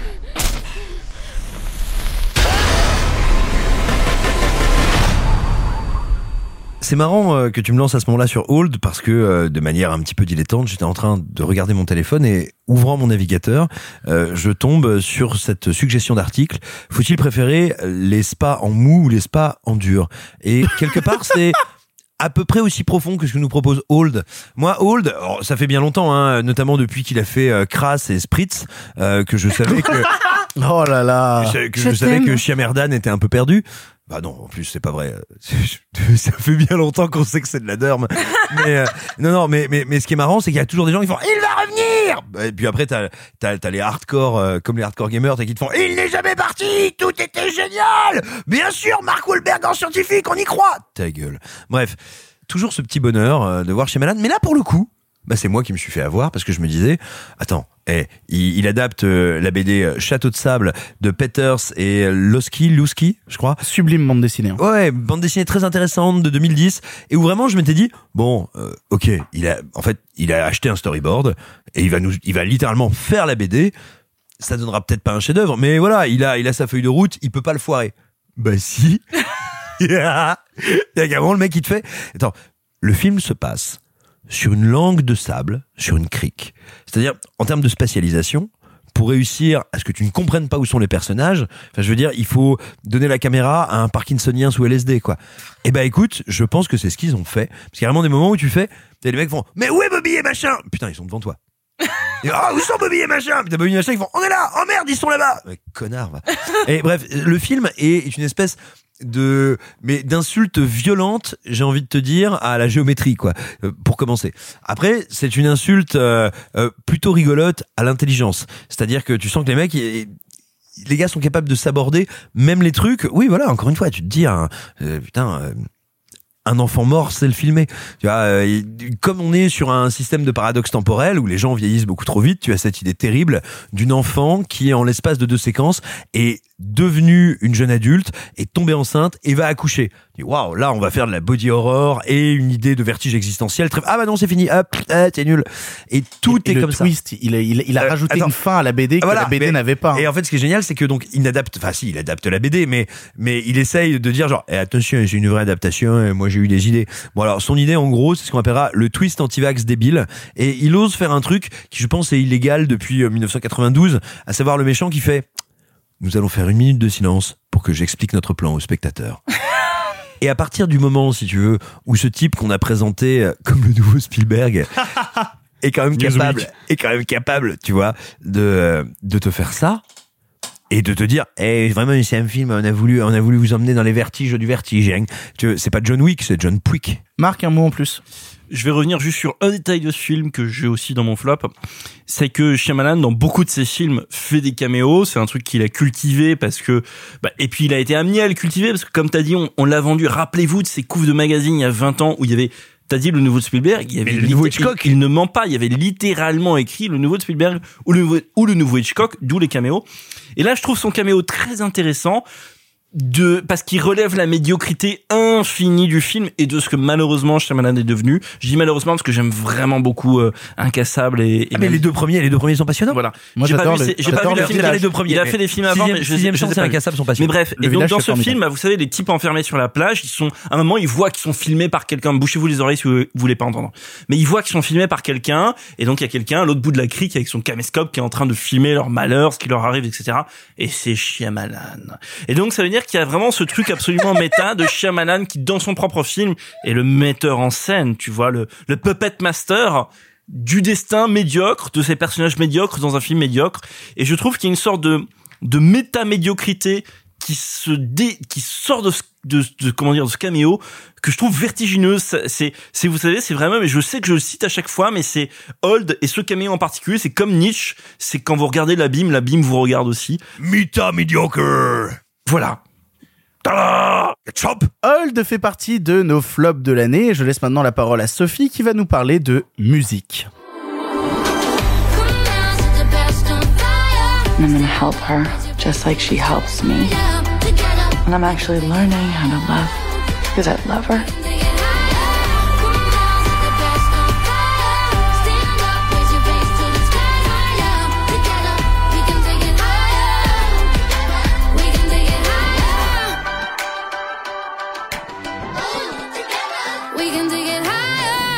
Musique est donc euh, le premier film réalisé par Sia, la chanteuse que vous connaissez bien, euh, puisque bon bah c'est une artiste euh, reconnue. Elle fait tourner euh, sa. Les serviettes? Waouh. Ok, j'allais dire Ma- Maggie- euh, Ma- euh, Maddie Ziegler. J'allais dire Maddie Zidler, mais euh, si tu veux. Euh, en vrai, peut-être que le film aurait été plus intéressant. Donc, elle fait tourner. Il y avait déjà eu une polémique au moment de la sortie du film parce que donc c'est un film sur l'autisme et que elle avait choisi une artiste donc euh, qui n'est pas du tout autiste pour jouer son personnage principal atteint de d'un syndrome et d'un dans un spectre de l'autisme particulier, donc non verbal et avec euh, de des manifestations d'angoisse euh, handicapantes euh, physiquement. Et elle avait dit, j'ai juste pas trouvé euh, quelqu'un étant dans ce spectre-là qui, qui puisse danser vu que c'est une comédie musicale et qui ressemble beaucoup au, au clip de Sia, ce que je peux entendre. Alors, elle a dit pire ensuite sur Twitter parce qu'elle a dit, euh, quand elle s'est pris une polémique justement de, de, de, de comédiennes autistes qui ont dit, bah, vous auriez pu euh, faire passer des castings à telle personne, telle personne, telle personne. Euh, Sia avait répondu à l'époque, euh, bah, quand vous aurez autant de talent que Maddie Ziegler, vous repasserez. Voilà. Puis le vrai problème, c'est quand elle a dit de toute façon, moi je fais ça pour les putes et la coke. Enfin, Ouais, là, c'est à un peu gênant. ouais. Là, c'est devenu un peu gênant. Non, mais la première partie, je pouvais l'entendre dans le sens où elle avait besoin aussi d'une deuxième partie. Ce qui n'empêche pas que ce film soit celui que, j'ai vraiment le plus détesté de l'année, parce que, un, elle est mal renseignée sur son sujet. Deux, euh, le scénario est d'une bêtise affligeante. Trois, ça joue extrêmement mal, et que les seuls moments un petit peu clipesques entre guillemets sympathiques du film sont anéantis par le fait que elle est vraiment fait de la merde et je vais vraiment le dire avec comment représenter l'autisme au cinéma. C'est-à-dire que euh, ce qui était d'une certaine manière tolérable, euh, je veux dire d'un point de vue critique et public, il y a 30 ans, ça ne l'est plus aujourd'hui, il faut aussi en tenir compte. Aujourd'hui, on peut pas dire tiens mon personnage autiste non verbal euh, qui ne supporte pas qu'on le touche pour le calmer d'une crise d'angoisse, je vais le plaquer dans un bac à sable je suis en mode mais vraiment je me suis mise à hurler devant mon ordi parce que le film était un film Amazon Prime et que j'ai hurlé en disant mais meuf, tu veux montrer au contraire la beauté de ce qui se passe dans l'esprit d'une d'une d'une jeune fille autiste, comment elle elle, elle va imaginer euh, les couleurs, la musique, les personnes autour d'elle pour qu'elle va manifester des sentiments et de l'amour, comment son cerveau va le transformer pour en faire quelque chose de magnifique? En soi sur le papier, pourquoi pas? Ça peut être une idée intéressante pour euh, amener le public à partager quelque chose d'émotionnellement très fort. Sauf qu'en fait, comme elle a pas compris ni son sujet, qu'elle sait pas diriger ses acteurs, qu'il y a aucune idée caméra, moi, en plus de m'emmerder, je suis vraiment mais outrée par le fait que euh, on ait des caractérisations d'autisme qui sont mais d'une qui sont datées, mais au point d'en être d'une gênance, mais pas possible. C'est un film qui m'a vraiment donné des petits relents de vomi dans le dans, dans le gosier et je voudrais juste te dire, s'il te plaît, Sia, ne fais plus jamais de film, ou en tout cas n'essaie pas de t'attarder sur un sujet que tu ne connais pas. Reste sur de la musique pure, mais n'en donne pas le titre à ton film. Alors, je- vais citer une phrase que m'a donnée euh, Alexis euh, juste avant qu'on enregistre cette émission où il disait, euh, comme disait Jean-Luc Godard, si vous avez un message à faire passer, ne faites pas de film, allez à la poste. Bref, musique fait partie de nos flops de l'année. J'adore cette phrase.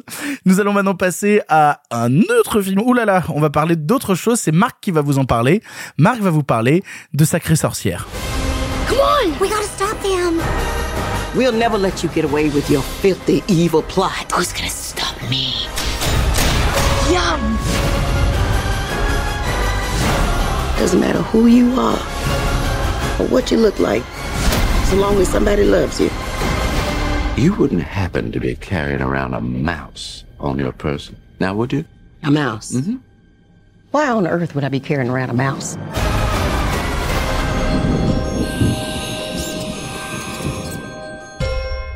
Sacrée sorcière, donc, qui est le dernier film de Robert Zemeckis. Robert Zemeckis qui a, on va dire, ces 10, 15 dernières années, une carrière assez intrigante parce que c'est quelqu'un qui se euh, démène, qui se bat pour essayer de rester dans son temps. Il y a certains réalisateurs, vous savez, il y a eu les années 2000 qui sont arrivés, il y a certains réalisateurs qui ont bah, pris le train en marche, Spielberg, Scorsese, etc. Et d'autres réalisateurs qui ont été, euh, bah, qui ont eu un peu plus de mal, Brian De Palma, John Carpenter, etc. Ou Joe Dante, bref. Et, euh, et Zemeckis, ce qui est très intéressant, c'est que après des années, euh, après un film euh, live entre guillemets dans les années 2000, euh, un peu, euh, un peu bâtard, pas dénué d'idées, mais un peu bâtard qui est apparition, il a fait sa, sa trilogie. Apparence. Apparence, Oui, pardon. apparence, apparence, pardon. Il a fait sa trilogie d'animation, euh, donc avec euh, euh, Le Pôle Express, Beowulf et euh, Scrooge, dont moi je trouve que Beowulf est un chef-d'œuvre et le meilleur film de Robert Zemeckis. Fin de la parenthèse. C'est ensuite quelqu'un qui a continué un peu à travailler son cinéma et un rapport à la mise en scène assez intéressant, en même temps un rapport au récit et à la morale parce que de toute façon, sa trilogie d'animation, c'était des contes moraux, qui a ensuite continué à travailler un rapport à la morale assez intéressant. On pourrait parler de Flight, ou on pourrait parler du, du l'assez joli euh, Bienvenue Marwen. à Marwen, voilà. Et donc on en vient à Sacré Sorcière. On poursuit un truc de entre guillemets de la morale dans Sacré Sorcière parce que donc c'est un conte fantastique. Ah bah voilà, c'est dans le titre avec des sorcières qui est un truc qui se passe dans l'Amérique des années 50-60 où on va suivre euh, une euh, une grande tante, je crois que c'est sa grande tante euh, et son et son et son neveu qui euh, donc bah sont, sont noirs dans l'Amérique des années 50-60 vont être dans un hôtel envahi par des sorcières qui ont une détestation absolue des, des, des souris, sachant que le petit neveu va être transformé en souris, etc., etc. Non, des enfants, pas des souris. J'ai dit quoi Elle déteste les, elle déteste Ah oui. les enfants, donc elle les transforme en souris. Elle dé- exactement, pardon pour la. Elle déteste ses enfants et elle les transforme en souris. Bref, et, et ce qui est intéressant, c'est que de ce postulat-là, donc qui est tiré de Roald Dahl, Zemeckis n'en tire rien. Il n'en tire rien parce que c'est un film qui m'apparaît j'allais dire terne, c'est pas vrai parce que Allier par exemple, c'est un film terne mais où il y a un savoir-faire relatif. Là, c'est un film où il y a plus rien, il y a plus de savoir-faire du tout, c'est-à-dire qu'on ne vous dit pas que c'est un film de Robert Zemeckis, vous ne pouvez pas le savoir, il y a il y a plus d'idée de mise en scène, il y a plus rien sauf un, un- une séquence qui dure une minute à la toute fin, mais euh, il y a un rapport donc de jeu d'échelle hein, entre le monde des souris et le monde des hommes, mais qui est absolument inexistant en matière de en matière de mise en scène, d'optique, enfin de de focale, etc. Euh, visuellement, c'est immonde. Enfin, tout simplement, les effets visuels sont ignobles. Et enfin, j'en avais déjà parlé dans l'émission euh, à cette époque. Moi, j'ai un énorme problème politique avec le film, avec la réécriture qu'il fait sur l'Amérique de ces années-là, qui correspond à ce que les studios font, enfin, les studios Disney surtout, fait en ce moment de réécriture de l'Amérique pour dire que bah, l'Amérique des années 50-60 offrir une vision alternative qui n'est donc pas la réalité. Je parle en matière de ségrégation et de racisme à une époque où on pendait encore les noirs dans certains États américains, y compris l'État où se passe l'action, euh, l'action du film. Et ça m'a fortement, euh, euh, j'allais dire intrigué, non, fortement euh, dérangé, mais dans le pire sens du terme. Et je trouve ça lâche, voilà, de la part de Robert Zemeckis, qui a été un cinéaste plus courageux que ça. Et donc je ne vois plus où il est dans ce film-là, et ça m'a voilà, euh, ça m'a fondamentalement déçu de sa part. Je suis prêt à voir des films ratés, mais des films à ce point-là gerbants d'un cinéaste que j'ai défendu parfois contre vents et marées, ça fait mal au cœur. Sacrée sorcière fait donc partie de nos flops de l'année. Et nous allons maintenant laisser la parole à Alexis qui va vous parler de A Good Man. Mais on en a traversé des choses, non? Tu peux pas avoir de parents plus cool que toi. Là, dans la loi, là, moi, je suis rien. On s'en fout de la loi, tu seras sa mère, tu es sa mère. T'as choisi d'être un homme, Ben. Un homme Mais j'ai pas choisi, quand est-ce que tu comprendras que c'est pas un choix, putain?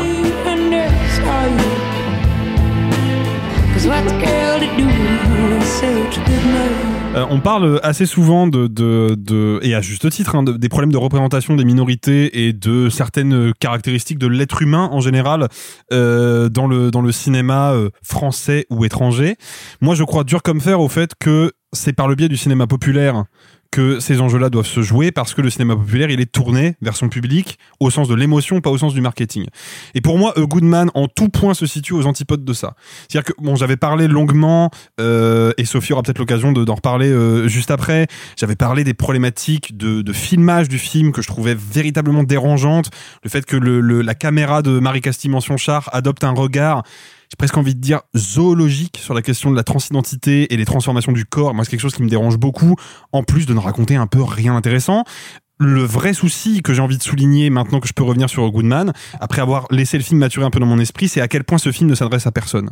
C'est que je pense honnêtement qu'il s'adresse absolument pas aux gens qui ont l'habitude de se confronter à des cinémas un peu alternatifs, des cinémas d'auteur peut-être un peu plus austères, parce que sur ce point-là, le film n'invente rien, ne propose rien de nouveau. On retrouve des tics de cinéma d'auteur qui sont très usés par le temps et qui, notamment, une espèce de, de manière de découper toujours en plan fixe, euh, travailler la durée pour à mon, à mon sens, toujours perdre de vue son sujet, euh, mais surtout, je trouve que le, le film ne peut pas toucher un grand public parce que justement, il est dans une forme profondément inaccessible. C'est pas un film qui va chercher l'émotion, c'est un film qui s'en prive, qui s'en protège parce qu'il en a probablement peur. Et c'est là où, où, pour moi, il y a, y a un vrai, vrai problème avec Goodman, c'est que moi, je regarde le film, outre tous les problèmes de représentation qu'il a, j'ai vraiment le sentiment que Marie Cassie Mention-Char ne sait pas quoi faire de son sujet, qu'elle s'attaque à quelque chose qui est trop grand pour elle, dont elle ne connaît que la surface et et qu'elle n'a pas véritablement exploré en profondeur. Moi, j'ai déjà vu tout ça 100 fois, que ça soit au cinéma ou ailleurs, la problématique de la souffrance des personnes transgenres et les problèmes de, transition du corps. Il y, a, il y a certaines séquences où j'ai vraiment l'impression qu'elle fait du body horror, mais je pense pas que ce soit son intention première. Je pense pas qu'elle aborde la transidentité comme ça. Je pense que juste elle ne sait pas comment l'aborder et que ce corps qu'elle regarde avec une espèce de fascination déplacée, en fait, c'est un objet mystérieux pour elle. Et comme c'est l'enjeu même de son film, c'est là où euh, le bas blesse le plus. Et je trouve que là-dessus, A Goodman est vraiment un échec artistique et cinématographique complet. Évidemment qu'il allait se retrouver dans mon flop parce que j'ai passé un très mauvais moment. Je me suis ennuyé profondément parce que le film a un vrai problème de tempo. On oublie à quel point la question du rythme et du tempo c'est important au cinéma. Et le film est toujours sur un faux rythme. Il s'apesantit sur des anecdotes et certaines séquences, certains développements de personnages importants vont au contraire être expédiés.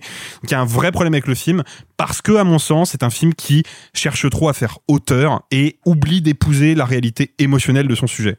Sophie, tu voulais dire un mot en plus Retenez bien ce moment, c'est la première fois que vous allez vraiment m'entendre dire du bien d'un autre film et surtout d'un Xavier Dolan.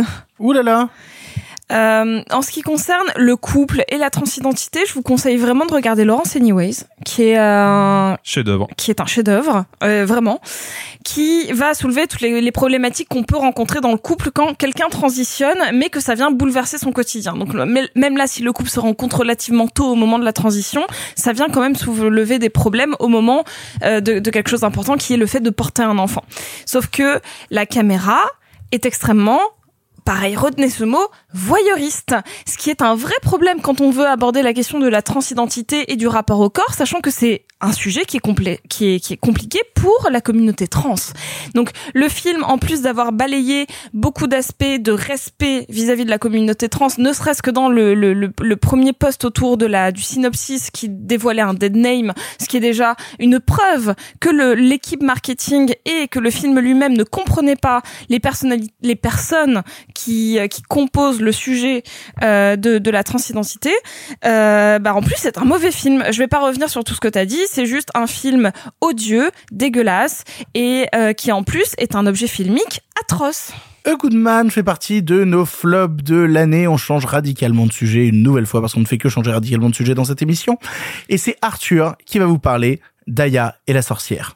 On est drôlement malheureux, hein, Custard Ça, c'est Mandrake.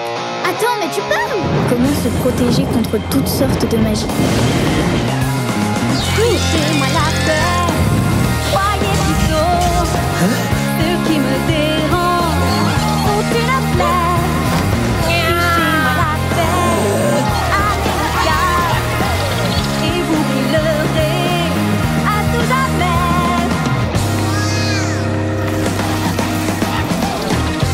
La sorcière est un film que j'ai découvert à Gérardmer il y a bientôt un an maintenant. Euh, ça remonte et pourtant dont le souvenir est encore immense dans ma tête tant la déception euh, fut grande. Euh, on va pas se mentir, quand j'ai vu les premières images, on s'est tous dit mon dieu c'est horrible, cette animation 3D ne ressemble pas du tout au studio Ghibli, qu'est-ce qu'il se passe? Euh, Néanmoins, quand j'ai fini la lecture, parce que c'était un Gérardmer virtuel, euh, quand j'ai fermé euh, l'onglet, je me suis dit que la- l'animation était peut-être la moins pire des choses de ce film, tant le reste est horrible.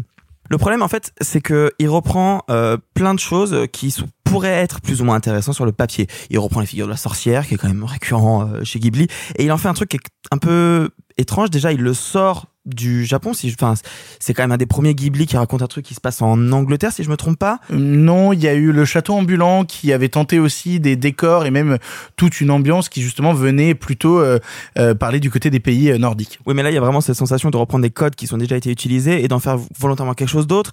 Ça, plus de la 3D, il y a- j'ai quand même un peu l'impression que c'est euh, Goro Miyazaki qui fait un petit doigt d'honneur et dit Ah, je veux faire un truc différent de ce que fait mon papa et qui le fait en fait vraiment pas bien. Euh, la 3D, on le sait, peut amener à des choses absolument magnifiques. Enfin, je dis ça par rapport à l'animation japonaise. Je pense à Lupin, le dernier du nom qui est sorti. On peut avoir des tentatives de choses qui amènent de la mise en scène, qui peut utiliser quelque chose. Là, c'est de la 3D euh, Bad cheap. Vraiment cheap. On se demande quel a été le budget du film, tant euh, vraiment ça ressemble à des animations de, de cinématique, de cinématiques de, de jeux de PlayStation 2. Euh, Il y a aucune émotion qui en ressort et surtout il y a un vrai problème sur la construction de l'histoire. J'ai cette impression, encore une fois c'est un film que j'ai vu il y a un an, mais de- dans ma tête, cette gamine qui se retrouve à devoir euh, affronter une euh, mère adoptive méchante machin, c'est une en fait une, une comment on dit situation in- euh, initiale Oui. qui dure euh, les trois quarts du film, qui dure plus d'une heure, et qu'en fait ce qu'on pourrait être pensé le moment où ça va se déclencher, où il va enfin se passer quelque chose, c'est la fin. Il ne se passe rien. Il ne se passe rien, on s'ennuie, c'est c'est vilain, c'est mal joué, et c'est c'est incompréhensible que les studios Ghibli aient pu faire un film comme ça, là où à côté il y a euh, Papa Miyazaki qui se bat depuis des années à faire euh, dessin par dessin son film à l'ancienne et qu'on attend euh, de pied ferme. C'est un film j'avais assez peu d'attentes et qui m'a quand même profondément déçu et que j'ai détesté et qui m'a fait euh, penser que finalement euh, ce n'est pas parce qu'on s'appelle Miyazaki qu'on est un bon cinéaste. Je vais te baquer euh, sur le film parce que moi aussi je déteste Aya la sorcière, je trouve l'animation absolument euh, horrible. Après d'un autre côté, je trouve que Goro Miyazaki ça a toujours été un peu le tâcheron des studios Ghibli parce que les contes de terre-mer, il y avait des choses intéressantes dedans mais c'était un peu pété et surtout la colline au coquelicot, c'était extrêmement raté, extrêmement chiant. Non, c'est vraiment pas bien la colline au coquelicot. Je préfère 100 fois aller regarder si je veux aller voir d'autres réalisateurs qui ont travaillé chez Ghibli, je préfère 100 fois aller regarder euh, les contes de la princesse Kaguya qui au moins me proposent quelque chose avec de l'animation en clair. absolument magnifique ou même ce qui s'était passé avec Arietti et le petit monde des chapardeurs, on avait eu une française Cocorico, Cécile Corbel qui avait fait la musique, Cécile Corbel qui s'occupe actuellement de faire l'adaptation française des textes musicaux du Bel de Mamoru Osoda. Donc voilà, il y a plein de choses très intéressantes là-dedans. Aya et la sorcière, c'est sûrement le film d'animation japonais le plus mauvais que vous verrez cette année et pourtant moi j'en ai vu euh, dont on n'a pas parlé dans l'émission et qui était euh, vraiment vraiment vraiment mieux que ça alors que tout le monde disait non, c'est tout pourri. Aya et la sorcière, c'est un c'est scandaleux, c'est scandaleux et j'espère que Hayao Miyazaki qui est ressorti de sa retraite pour la 27e fois en 10 ans euh, va nous proposer quelque chose de plus intéressant avec son prochain long métrage. C'est sûr. En tout cas, j'ai envie d'y croire. Donc, Aya et la sorcière fait partie de nos flops de l'année. Il ne reste qu'un seul flop. Alors, pour information, Aya et la sorcière est disponible sur Netflix. Euh, et donc, parmi les films disponibles sur Netflix, nous avons décidé de ne pas parler de 8 rues de l'humanité dans cette émission. Vous Trop attendiez facile. peut-être 8 rues de l'humanité à la fin. Ça n'arrivera pas puisque Arrête le d'en parler, dernier je vais, faire- film, je vais- je vais encore faire caca. le dernier film dont on parle, c'est Space Jam 2. Coming off the bench, Wiley Coyote.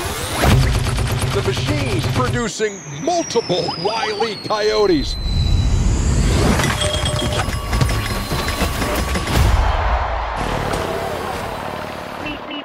Well, that happened.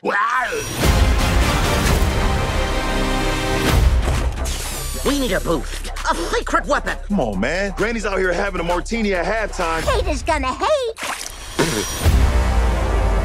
Je vais dire quelque chose qui ne se dit pas d'habitude quand on parle de cinéma entre personnes qui aiment bien le cinéma.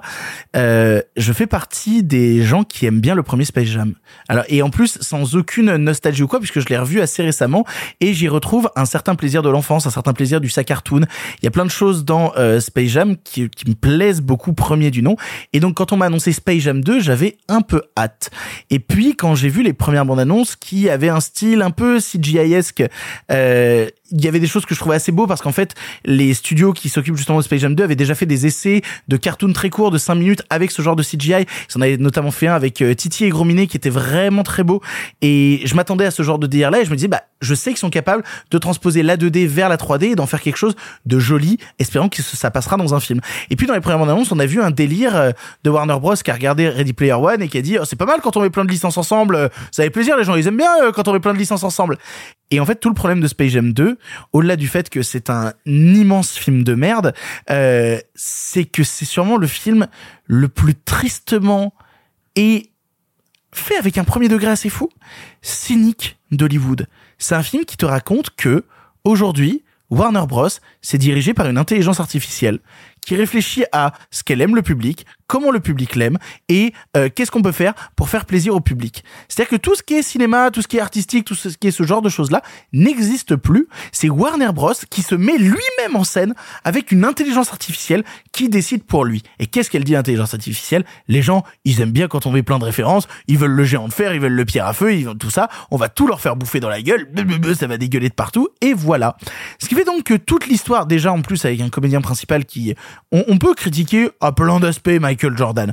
Le réalisateur à l'époque avait essayé quand même de cacher le fait qu'il jouait comme une truelle. Là, euh, non, non, non, c'est assumé à plein de moments. Notre comédien principal joue très très mal. Sa relation père-fils euh, avec un gamin qui essaie de développer un jeu vidéo, mais à aucun moment déjà ça ne comprend le médium jeu vidéo. Et en plus, le match de basket doit se dérouler dans l'univers de jeux vidéo du gosse. C'est alambiqué pour rien. C'est un film qui te dit, nous, notre but, c'est de vendre des figurines. Nous, notre but, c'est de vendre aux gamins. Si t'as pas envie de voir Space Jam, ouais, mais regarde, on a mis telle licence dedans que t'aimes bien, donc tu vas avoir envie d'y aller. C'est un des trucs les plus horriblement cyniques et dégueulasses que j'ai vu, fait par Hollywood, pour des gens qui travaillent à Hollywood et qui se tapent sur le ventre en disant, bah oui, ça fonctionne comme ça, je vois pas le problème c'est ça mon, problème à moi. C'est que quand je vois Space Jam 2, je vois des gens qui ne réalisent pas, qui font un truc qui pose problème et qui se bah non, nous on a toujours fonctionné comme ça, on a toujours fait des merdes absolument horribles. C'est exactement notre situation. J'ai mal à mon Space Jam, j'ai mal à mes Looney Tunes, euh, j'ai mal euh, à mon cinéma euh, d'animation euh, en général. Sophie a marqué quelque chose sur un papier que je n'arrive pas à lire. Oui, c'est vrai que dans les gens qui font de la figuration, il y a Orange Mécanique, mais il y a pire, il y a les Diables. Il y y a le diable de Ken Russell. Il y a les Diables de Ken Russell. un film bloqué qui était un film bloqué par la Warner et dernier oui. et dernier euh, dernière chose euh, juste pour rebondir sur ce que tu dis Oui. un truc qui m'a fait cringe comme, dire, comme disent les jeunes il y a une scène où à un moment bah euh, il y a Humphrey Bogart qui dit euh, play it Sam et il y a Sam le pirate dans le Casablanca et là je me suis dit à qui s'adresse le film?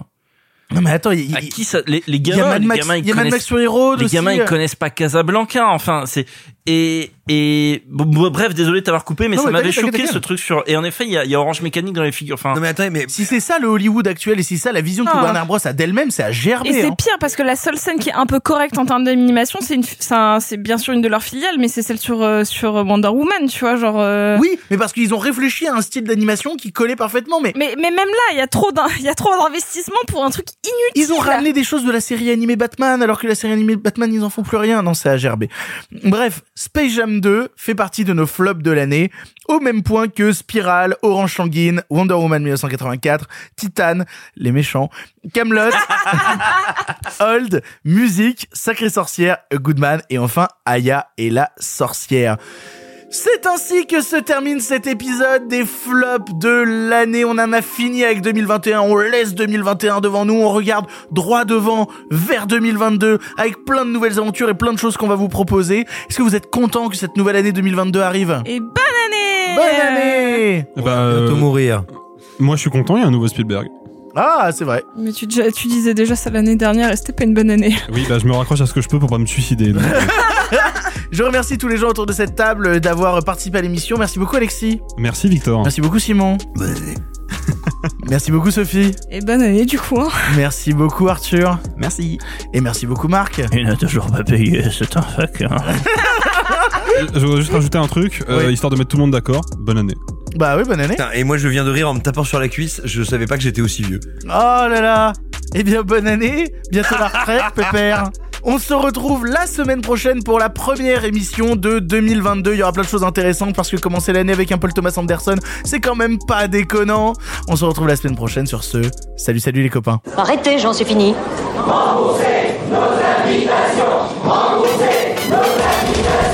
Qu'allons-nous faire par Osiris Essayons de nous voir la semaine prochaine pour déjeuner et puis vous me montrerez votre clocher. Le cinéma fait de toi un bon gamin Et que c'est quoi Maintenant c'est fini, va falloir rentrer. je vais aller me faire une toile. Ok, amusez-vous bien tous les deux. Bon, ça j'y compte. Bonne soirée. Merci. Have a great evening.